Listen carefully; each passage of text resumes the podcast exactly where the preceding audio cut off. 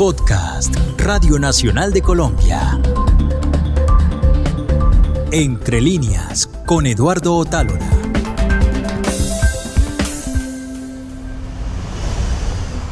Mi nombre es Juan Gabriel Vázquez, tengo 48 años y estoy viviendo en Berlín, Alemania. Y desde allá, con una diferencia de 7 horas, Juan Gabriel tuvo la gentileza de recibirnos, cómodamente instalado en un sofá y dispuesto a una larga conversación que nos llevará a indagar sobre su vida y obra. Serán tres capítulos en los que conoceremos no solo a uno de los autores más importantes de nuestra generación, sino también a un hombre que fue superando con trabajo los duros golpes que le da la literatura a los autores. Sin más preámbulos, comencemos hablando sobre el pequeño Juan Gabriel Vázquez, el que iba al colegio, el niño que empezó a ver en los libros una manera de habitar el mundo. ¿Dónde vivía? ¿Cómo pasaba sus días? Bueno, pues yo crecí en una casa fuera de Bogotá, cerca de Cajicá. Era una casa más o menos campestre, más o menos rural, un lugar de pasto muy crecido y, y potreros grandes sin cercas ni tapias. Y eso hizo en parte que tuviera una infancia muy libre y más o menos solitaria, más o menos pues eh, dejado yo a mis, a mis cuentos y a mis, y a mis actividades personales. Y de ahí, de ahí salió, yo creo, una relación con los libros, con la lectura. Crecí en una casa que tenía una biblioteca, pues, razonablemente grande, una casa donde los libros eran importantes, la lectura era era pues una, algo que se hacía, algo importante. Y entonces uno, uno, yo creo que en esas circunstancias acaba desarrollando una relación con los libros y las historias que es especial. Y eso se volvió a mí muy pronto, se volvió para mí eh, muy pronto una manera de estar en el mundo, una manera de, de pasar el tiempo, claro, pero, pero muy pronto empecé a escribir también. Yo tengo un cuento por ahí publicado en, un anuario de colegio de cuando tenía ocho años, que es mi manera de, mi manera arqueológica, ¿verdad? De saber que yo empecé a escribir muy pronto. Y eso es, es una infancia en la que los, los escritores que me importaban eran los mismos que habían importado a los niños durante muchas generaciones. Ahora eso ha cambiado, pero yo todavía fui un lector de Julio Verne y de Emilio Salgari, y de Alejandro Dumas, eh, y crecí leyendo, pues eso, Los Tres Mosqueteros y, y 20.000 leguas de viaje submarino, y Miguel Strogoff, y Sandokan, y estos libros, literatura de aventuras. Así que, así que bueno, es una, es una infancia que tenía un lado muy relacionado con los libros y aparte de eso, pues tenía mi vida de, niño al que le gusta el fútbol y, y que tiene una vida escolar y etcétera. Ya está comprobado que una de las condiciones principales para formar a un niño lector es que haya acceso a los libros en el hogar. Eso, como nos está contando Juan Gabriel, ya lo tenía. Pero además es importante que los libros se comenten y discutan. Eso es lo que no siempre pasa, pues para que suceda es indispensable que haya más lectores en la casa, que leer sea una práctica de familia. En este sentido, ¿Cómo era la vida familiar de Juan Gabriel Vázquez en esos años en que se empezó a formar como lector?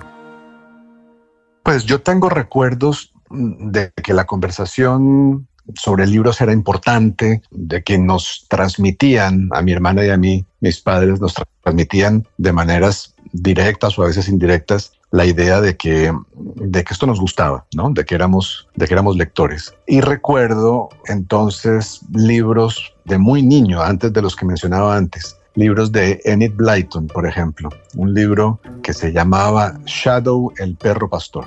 Y eran los libros con dibujos para un niño lector que no eran las tiras cómicas, que también consumía, por supuesto, con pasión. Eh, estos libros eran esos primeros, eh, esos primeros momentos en que uno se asoma a su propia biblioteca, ¿verdad? A construir su propia biblioteca. Y yo, yo recuerdo así, la construcción muy lenta de una, de una pequeña biblioteca antes de que llegaran los otros libros de los que hablaba antes, que leí en una colección colombiana de oveja negra que tenía los lomos verdes y eran libros muy mal hechos que se descuadernaban con una facilidad increíble de letra muy pequeña, impresos sin mucho cuidado, libros de, de kiosco, de droguería. Y en esa colección, pues que no era muy agradable, pero que estaba llena de libros que a mí me apasionaban, ahí fue donde empecé a leer. ¿Cómo sería este joven lector en el colegio? Se suele creer que los escritores no se la llevan muy bien con los profesores estrictos y las materias que algunos suelen llamar serias. Álgebra, biología, química, física y esas otras que están llenas de fórmulas y números. ¿Qué tan buen estudiante era Juan Gabriel Vázquez? Pues yo fui un buen estudiante, por lo general. Más bien disciplinado, no se me, no se me daba mal. Y luego a partir de un momento siendo muy niño, ya hubo toda una parte de mi niñez, incluida la, la, vida de colegio, que empezó a girar alrededor del fútbol, pues que era parte de mi vida y así ha seguido siendo parte de, de mi vida importante. Pero, pero recuerdo, por ejemplo, una cosa que era mirada con mucha extrañeza por mis compañeros. Yo era capitán del equipo de fútbol de la niñez, de la adolescencia, pero al mismo tiempo era una persona de libros. Entonces me acuerdo siendo muy niño de pasar por la biblioteca del colegio para ver libros sobre fútbol y ver libros de historia de los mundiales, por ejemplo, recibir poco antes del Mundial del 82, que fue el primero en el que tuve conciencia eh, un poco de, de hincha, ¿no? Recibir una revista que se llamaba Copa 82 y que me llenó la cabeza de una cantidad de información terriblemente inútil pero que ahí está y nunca me la he podido sacar y de vez en cuando tengo que compartirla con alguien para liberarme de esos fantasmas. Para eso, por ejemplo, es muy útil mi amistad con Ricardo Silva, que es otra persona que tiene en la cabeza una cantidad de información sobre fútbol y que sabe, por ejemplo, quién fue el goleador del 78 eh, o cuántos goles marcó el francés Just Fontaine en el 58, ese tipo de cosas. Y todo eso es informaciones que vienen de esa revista y de esos libros de mi niñez que yo usaba para hacer lo mismo que hacía con todo lo demás. Todos mis intereses, todas mis pasiones de niño las pasaba a través de los libros. Y el fútbol, por raro que pareciera en esa época, no era una excepción. Voy a hacer una pregunta y es a partir de lo que parece más evidente. ¿Y es por qué te gusta el fútbol?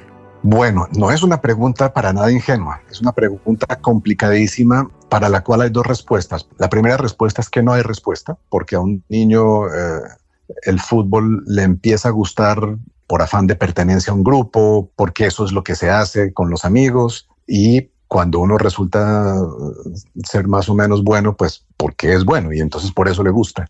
Eso es cuando uno es niño. Y luego la pregunta es por qué nos sigue gustando. Y eso ya es más complicado. A mí hay muchas cosas que, muchas razones por las cuales no debería seguirme gustando el fútbol. Eh, una es porque es, un, es una actividad como hincha es absolutamente gregaria y yo nunca he tenido temperamento gregario, siempre he sido muy solitario. Las multitudes me producen una enorme desconfianza y hasta repulsa, las multitudes juntas. Entonces hay un conflicto ahí extraño. Yo voy al estadio y disfruto mucho con una ida al estadio, pero también tengo constantemente esa incomodidad que me dan las, las multitudes.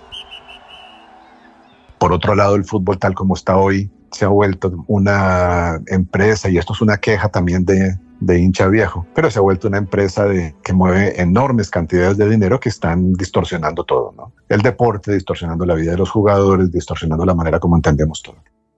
Entonces hay muchas razones por las cuales podría dejarme de gustar, pero me sigue, me sigue gustando, yo creo que por dos razones. Una, como dice Javier Marías, el fútbol es la recuperación semanal de la infancia nos gusta el fútbol en nuestra vida adulta porque ver un partido, sobre todo si es de un equipo que nos importa, es recuperar algo de la infancia perdida, ciertas emociones, ciertos, ciertos sentimientos. Y, pues los, los, seres humanos tendemos a eso, a todo el tiempo estar buscando lo que nos hace revivir ciertas emociones ocultas, tal vez, o hundidas de la infancia. Entonces, eso por un lado. Y por otro lado, ahí sí ya más racional, yo creo que el fútbol es de todos los deportes es decididamente el más político y creo que tiene un lado político que es profundamente interesante. Las, un campeonato de equipos nacionales siempre ha sido eh, una especie de metáfora de los conflictos sociales, los conflictos políticos más importantes. Nadie que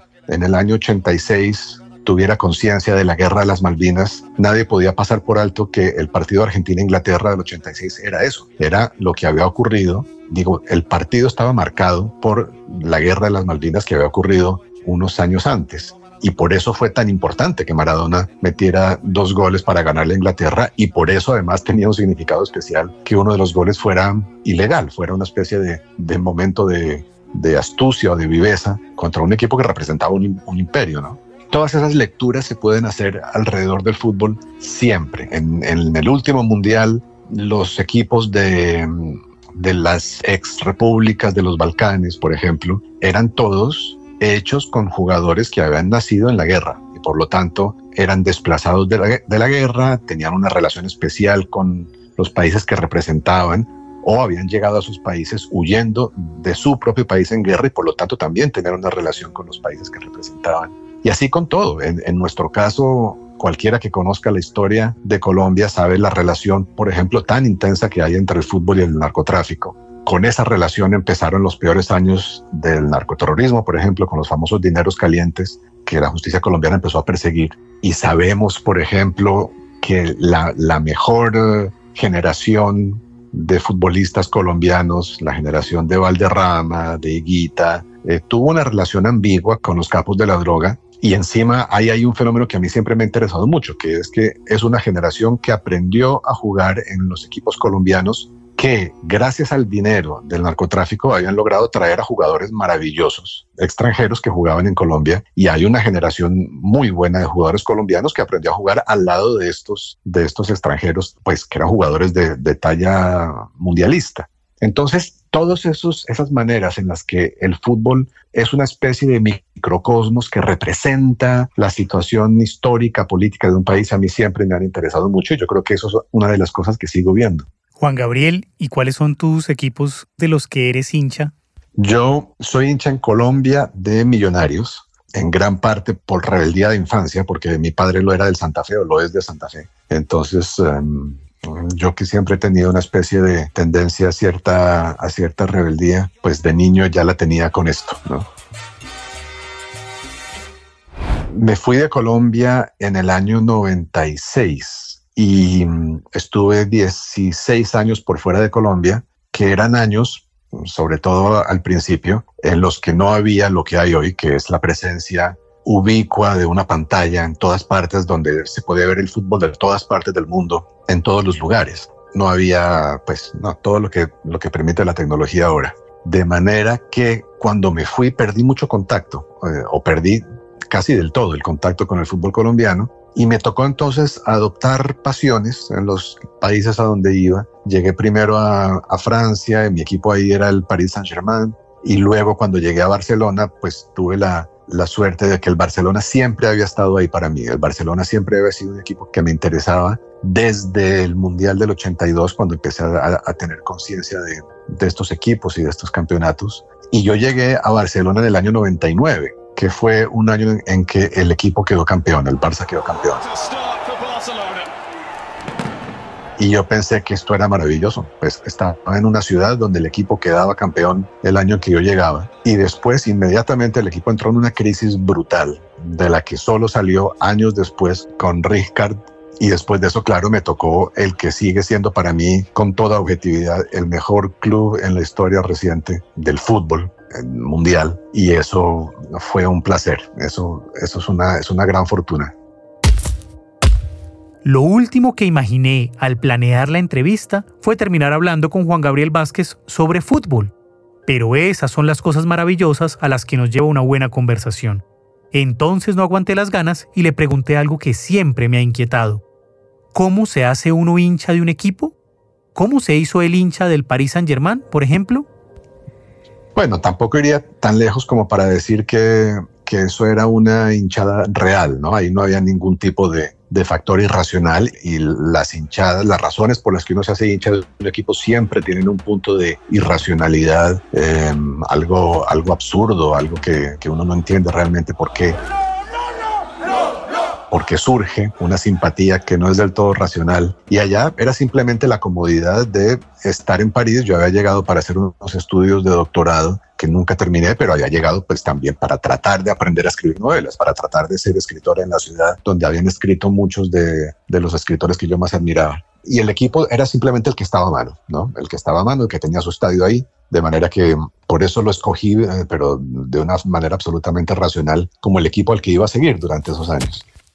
Las razones suelen ser mucho más, mucho más irracionales. Por ejemplo, el Barça a mí siempre me, me importó desde niño porque era el equipo en el que antes del Mundial del 82, que fue como digo, el primero que yo seguí realmente de cerca, tenía dos o tres jugadores que a mí me gustaban tenía Schuster, tendría Maradona, y, son esas emociones, esas simpatías absolutamente arbitrarias, infantiles, por supuesto, las que lo acercan a uno a un equipo, de manera que cuando mucho después llegué a Barcelona, pues sentí que esa camiseta pues había estado presente cuando yo era niño y yo había seguido el equipo, yo seguía los campeonatos, los resultados de los campeonatos españoles en una revista que había en esa época, que salía los sábados y se llamaba Cronómetro, una revista que salía con el tiempo.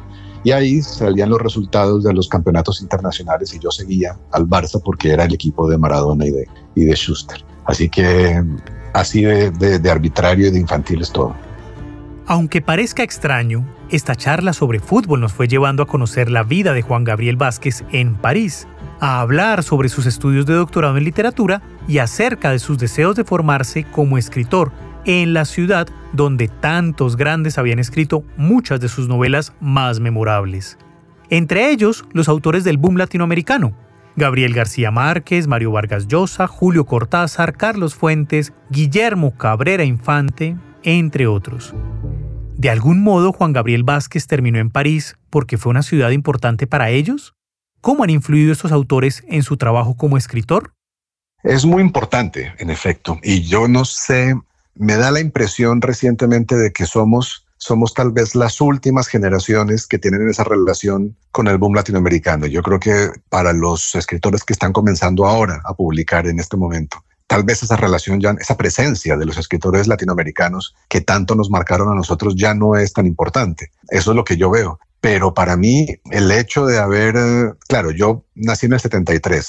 Eso quiere decir que tenía nueve años cuando García Márquez ganó el premio Nobel. Eso quiere decir que ya era un adolescente cuando empezó a morir esta generación, la generación del boom, ¿no? Los mayores como Cortázar, que murió en el 84, Borges, bueno, que era una especie de decano de, todos ellos, eh, murió en el 86 pero la generación que llamamos boom latinoamericano, la de García Márquez, Carlos Fuentes y Vargas Llosa y Cabrera Infante también, todos ellos estaban vivos y, en cierta plenitud. mi adolescencia coincidió con la publicación de novelas muy importantes de toda esta gente. Y eso marca al joven que lentamente se va dando cuenta de que esto le gusta, de que esto le interesa como una especie de, vocación de vida, ¿no? no solo como un pasatiempo, que fue lo que me pasó a mí lentamente. Yo empecé a estudiar derecho con la convicción de que el derecho era lo que iba a hacer y que la literatura era una especie de pasatiempo, de, hobby, de actividad de ratos libres. Y cuando me di cuenta de que no era así, a la mitad de la carrera de derecho, cuando me di cuenta de que la literatura era lo que yo quería hacer con mi vida o tratar de hacer eso con mi vida, de aprender a escribir libros, estoy muy consciente de que buena parte de la responsabilidad la tuvieron los escritores latinoamericanos que acabo de mencionar, que para mí ocupaban un lugar enorme en mi experiencia vital, en mi experiencia de juventud como colombiano y como latinoamericano. Y además eran escritores que miraban hacia afuera de nuestras tradiciones y de nuestras lenguas. Eran escritores que lo llevaban a uno a otras tradiciones, a otras lenguas. Y entonces yo leía, empecé a leer a Kafka porque lo recomendaba, por decirlo así, Borges. Y empecé a leer a Flaubert porque lo recomendaba Vargas Llosa y a Faulkner porque era importante para García Márquez y a Hemingway lo mismo y a Virginia Woolf que es muy importante para mí lo mismo. De manera que muy pronto se fue configurando una especie de, familia que yo sentía que era mi familia de escritores, los que más me importaban, que eran estos escritores latinoamericanos que habían pasado por, por París o para los cuales París era todavía un lugar mítico en los años 60.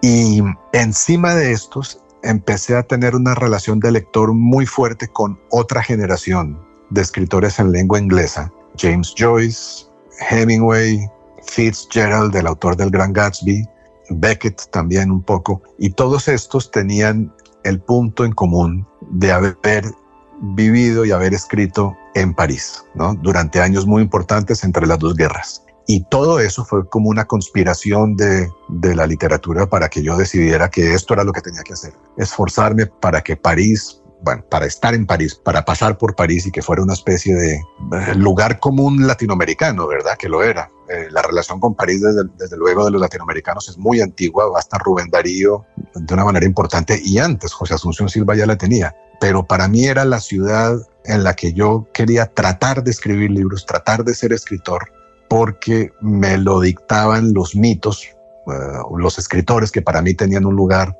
importante, ¿no? Em, así que, eh, así que bueno, por eso acabé allá. Decías ahora, te fuiste a hacer un doctorado en literatura, pero no lo terminaste porque dijiste, lo mío es escribir, hacer la literatura. ¿Cómo era ese trabajo de escritor joven en París? ¿Cómo te ganabas la vida? ¿Cómo eran las rutinas? Bueno, yo tenía una, estaba estudiando en la, en la Sorbona, había sido aceptado para un doctorado con un profesor que se llamaba Claude Fell, un latinoamericanista respetadísimo que había traducido a Carlos Fuentes, a quien conocí por intermedio de Juan Villoro, cuando yo estaba descubriendo que, bueno, que la, la, literatura no era para mí un pasatiempo, sino que era lo que realmente yo quería hacer con mi vida. Juan Villoro fue a Bogotá y yo me acerqué como un joven inexperto a, conocer a, un escritor publicado que acaba de publicar además una, una novela bellísima, El disparo de Argón. Me acerqué a él, me presenté y le conté lo que yo quería hacer. Y él, con la misma generosidad que no ha perdido nunca, me hizo el contacto con este personaje, Claude que me dijo que aceptaba entonces dirigir mi tesis y yo pasaba todos los exámenes ¿no? que son necesarios. Entonces, eso hice y él acabó como director de una tesis futura, una tesis que nunca escribí porque después de los cursos del doctorado, pues eh, para mí fue evidente o, o, me cayó encima la evidencia de que yo no estaba en París para hacer un doctorado de literatura, yo estaba en París para tratar de escribir novelas, tratar de aprender a ser escritor. Y entonces renuncié a completar el doctorado, renuncié a escribir la tesis sobre todo, y me gusta mucho contar la historia de la, de la decepción del profesor Fell que me dijo con amabilidad, pero con decepción, pues que, que, escribir era algo mucho más difícil de lo que yo pensaba, que um, estos latinoamericanos que llegan a París creyéndose escritores y entonces pues nos hacen un poco perder el tiempo a los demás, eso lo molestaba, etcétera, etcétera. Muchos años después, en el 2008, cuando se tradujo mi primera novela, eh, Los Informantes, se tradujo al francés y se presentaba entonces en Francia. Eso me obligó a hacer una pequeña gira por algunas ciudades francesas y estar en, festivales. Y yo llegué a uno de estos en Lyon y en el, el, día en que yo presentaba el libro, me encontré con la sorpresa de que era Claude Fell quien iba a presentar mi libro y él me recibió eh, antes de subir al escenario, me recibió con mi libro en la mano, dándole palmadas al libro y diciéndome, ahora entiendo. Y eso es una historia que eh, a mí me parece muy bonito, muy bonito contar. Él estaba muy contento y desde luego yo eh, estaba profundamente honrado. Juan Gabriel Vázquez se fue a París para aprender a escribir, pero no se fue a una universidad ni a hacer algún taller. Lo hizo un poco a su suerte, descubriendo el tipo de autor que quería ser. ¿Cómo fue ese proceso? ¿Con qué se encontró? Sí, yo iba, iba por un lado con una ayuda del gobierno francés, por otro lado había comenzado a, escribir muchas reseñas para el Boletín Cultural del Banco de la República, que dirigía una mujer fantástica, Gilma Rodríguez, en esa época. Eh, y entonces en cada número yo llegaba a escribir tres y cuatro reseñas y, pues a hacerlo con esa pasión de estar recibiendo y esa pasión y esa incredulidad de estar recibiendo una paga por hacer lo que más me gustaba en el mundo, ¿no? Que era leer y escribir. Y mientras tanto, entonces leía, leía devoradoramente, leía con cierto método, de manera muy azarosa, iban pasando los escritores por mi biblioteca, pero cada uno lo leía con mucho método. Y eso es, es algo que siempre me ha quedado, ¿no? La, la idea de que una, en los grandes escritores, la lectura de una novela es es un placer enorme, pero la lectura, la lectura de ese sistema que es toda una obra, es para un escritor una fuente de, de, aprendizaje enorme. Entonces en esa época leí todo Flaubert o prácticamente todo Flaubert, leí todo Faulkner. De hecho yo, yo llegué a París llevando en la maleta ocho libros de Faulkner y prácticamente nada más. Eh, dos libros de Vargas Llosa que estaba leyendo y un libro de Santiago Gamboa, que era Páginas de Vuelta, su primera novela que yo iba a reseñar para el Boletín Cultural del Banco de la República. Esos eran los libros que yo tenía cuando llegué en París. Pero en París me dediqué a estudiar, a estudiarlos, a desbaratarlos, ¿no? a aprender cómo funcionaban por dentro, cómo funcionaba el ruido y la furia de Faulkner y cómo funcionaba Cambio de piel de Carlos Fuentes, por ejemplo, fue un libro que leí en esa época para hablar de gente viva. Cómo funcionaban los libros de Flaubert y cómo los explicaban los libros de Vargas Llosa, por ejemplo. Dediqué mucho tiempo a leer y a, y a estudiar a Joyce en esa época, también a Hemingway. Me acuerdo de la lectura de los cuentos completos de Hemingway con sus, no sé, 800 páginas creo que tienen en mi edición. Y eso era un trabajo en soledad. Eh, a mí me pasaba con mucha frecuencia pasar eh, una semana sin salir de mi apartamento porque estaba estudiando a uno de esos escritores con esa pasión que uno tiene de joven eh, y que en algún sentido no se me ha ido, por fortuna.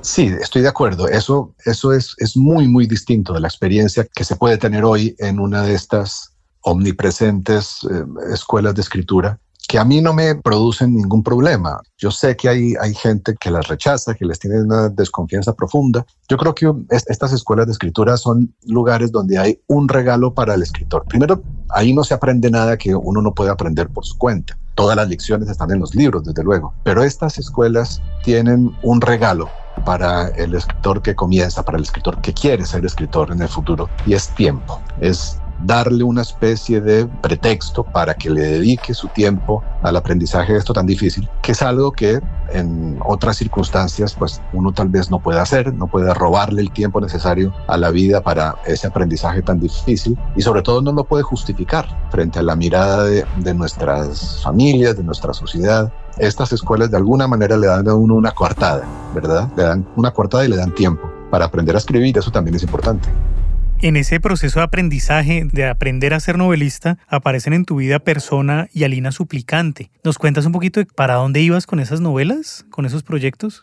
Sí, ¿para dónde iba? Muy buena pregunta. Em, bueno, Persona es, yo creo, así la veo ahora, es una clásica primera novela de un, de un apasionado de la literatura y sobre todo de la literatura de cierta generación, que en este caso era el modernismo las dos generaciones de las que hablaba antes, el modernismo en lengua inglesa y el boom latinoamericano, están de alguna manera mezcladas, de alguna manera muy rara, mezcladas en, persona.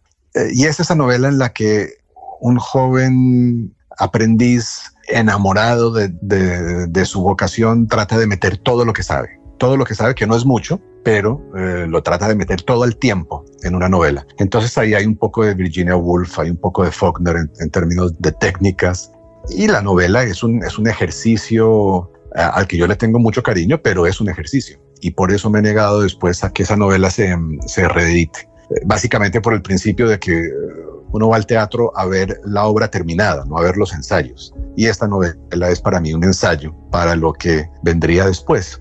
Esa novela la termina en París y en París empecé Alina Suplicante, que es una novela llena de teorías y que yo creo que fracasa por eso, porque eran mucho más interesantes las teorías que la práctica. Una de las teorías era eh, mi pasión por la tragedia clásica francesa que había descubierto en París por autores como Racine y, Corneille y mi idea de que las situaciones de la tragedia tenían que poder recrearse en una novela estrictamente contemporánea que ocurriera, por ejemplo, en Bogotá y, por ejemplo, entre gente joven, gente que tuviera más o menos mi edad, ¿no? Unos 23, 25 años. Y entonces me inventé una situación trágica por excelencia de la tragedia clásica, que es un incesto. Y tratar de contar una historia de incesto que para mí era directamente sacada de Racine y de la tragedia griega también, pero sobre todo de Racine, tratar de contarla para que ocurriera en la Bogotá contemporánea, ese me parecía, me parecía el proyecto. Pero era mucho más interesante la teoría que la práctica y la novela falla por varias razones, es decir, no está a la altura de, de los libros que a mí me, me importaban y eso, eso es lo que me hizo primero decidir que pues que no valía la pena eh, tampoco reeditarla y seguirla y permitir que se tradujera, que eso era también parte de, de, los mismos ensayos. Y eso fue lo que entendí después, ¿no? que estos eran los ensayos y que en realidad yo no podía imponérselos a los lectores, pedirles a los lectores que les dedicaran su tiempo, porque no eran libros que estuvieran a la altura de lo que yo quería escribir. Y lo que pasó fue que me lanzó a una crisis brutal. La literatura mira lo único que me importaba, lo que más me importaba, y acababa de publicar dos libros y no estaba convencido para nada, más bien estaba convencido de que estos libros no estaban a la altura de lo que yo quería. Y eso me lanzó a una crisis muy, muy profunda. Ahí decidí que, que no podía seguir viviendo en París, pero tampoco quería volver a Colombia. Y tuve la suerte de que me acogieron una pareja de amigos mayores. Ella nació en el 28 o en el 27 y él en el 24. Y vivían en una casa em, metida en medio de los de un bosque en las Ardenas belgas y por diversas razones llegué allá y, me, yo me había hecho amigo de ellos y me, me acogieron eh, hasta que resolviera mis problemas. Y eso fue una especie de estadía en Bélgica, fuera del mundo, completamente anacoreta, casi misántropa, ¿no? El encierro de nueve meses en el que prácticamente no había nadie, pero que fueron meses muy importantes, porque ahí durante esos nueve meses yo descubrí un poco qué tipo de escritor quería ser y tracé una especie de ruta para poder llegar allá, para poder ser ese tipo de escritor. Descubrí los autores que me han, los autores que han sido más importantes para mí desde entonces, como Conrad, como eh, cuentistas como Alice Munro, pero novelistas como Conrad, como Javier Marías, como Muñoz Molina, como Philip Roth. Y ahí durante esos meses, que fueron como un parto, de verdad, tracé una especie de, proyecto para tratar de ser ese escritor que yo quería ser. Y ahí fue cuando empecé a escribir los cuentos de los amantes de todos los santos, que es un libro escrito con esa intención, con la intención de darme la última oportunidad. Si ese libro no funcionaba, estoy seguro de que habría abandonado el asunto. Pero no lo abandonó, todo lo contrario en ese momento empezó en firme su carrera como escritor. Se concentró en el plan que se había trazado y se puso a la tarea de convertirse en el novelista que quería. Y lo ha conseguido. Pero de cómo lo logró nos enteraremos en los próximos episodios de Entre líneas, dedicados a la vida y obra de Juan Gabriel Vázquez, uno de los referentes de la literatura colombiana contemporánea.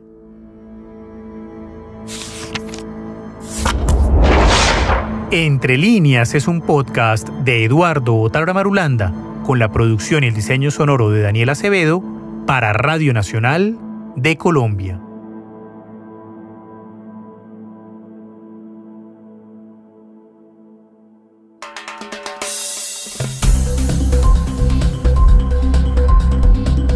Este fue un podcast de Radio Nacional de Colombia.